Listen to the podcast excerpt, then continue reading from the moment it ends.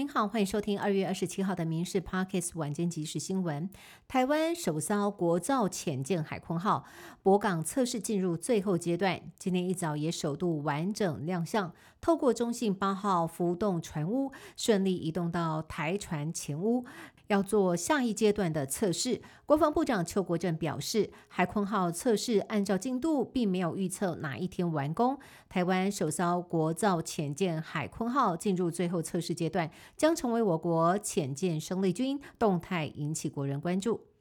民众党主席柯文哲每周二五早上七点坐镇立法院的党团频频现身，也被绿营质疑是寄生国会。但是他日前却说是国会寄生自己，争议持续延烧。他今天再度反驳，一个人过来开会就可以解决的事情，为什么搞得整个党团要移动？但是民进党团干事长吴思瑶也发文很酸。说党主席高调跑到立法院，像是假造咖宣誓主权，痛批有违国会自主原则。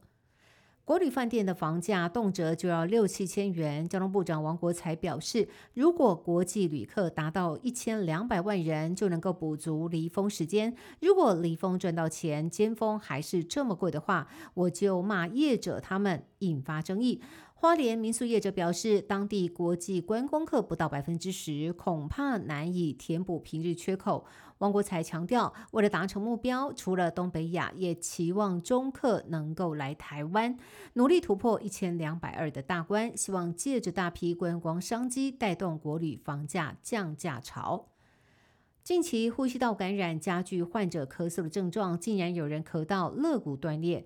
医师苏一峰与网络分享了一名四十岁的男性病患，明明没有外力介入，却感到异常胸痛。照 X 光之后，才发现病人的右边第七根肋骨一根变两根，骨头明显错位。其他医师也留言说，上周就有一个咳断三根的网友纷纷分享咳断肋骨的经验，还有人开玩笑咳出四块腹肌。医师就提醒说，不仅是咳嗽、打喷嚏、笑得太用力，都会有肋骨断裂的风险。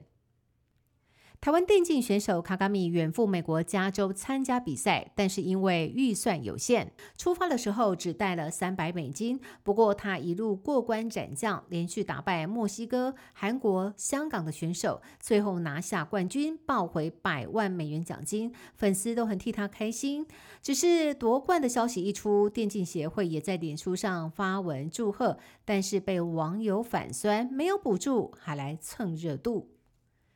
生乳卷始祖雅尼克最近经传有六家门市将会集体结束营业，震惊了不少消费者，唯恐发生倒闭。因此，雅尼克董事长吴宗恩亲自上火线辟谣，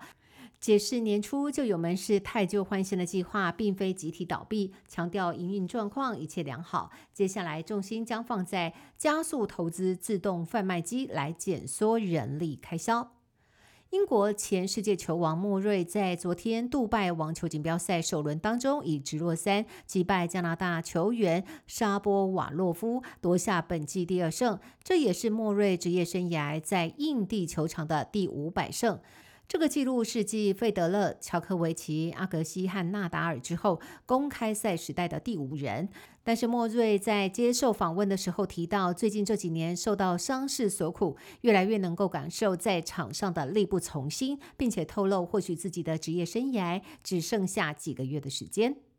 受到太平洋强烈低压的影响，日本东北到关东地区从二十六号开始就刮起强风，最大瞬间风速超过每秒二十公尺，也造成了行人出门寸步难行，发型都乱成了一团，甚至有小朋友被吹倒在地，甚至东京有工地的铁皮整片吹落到路面，还有路灯连根折断。千叶县则是因为行道树倒塌压到电线，一度有六百五十户停电。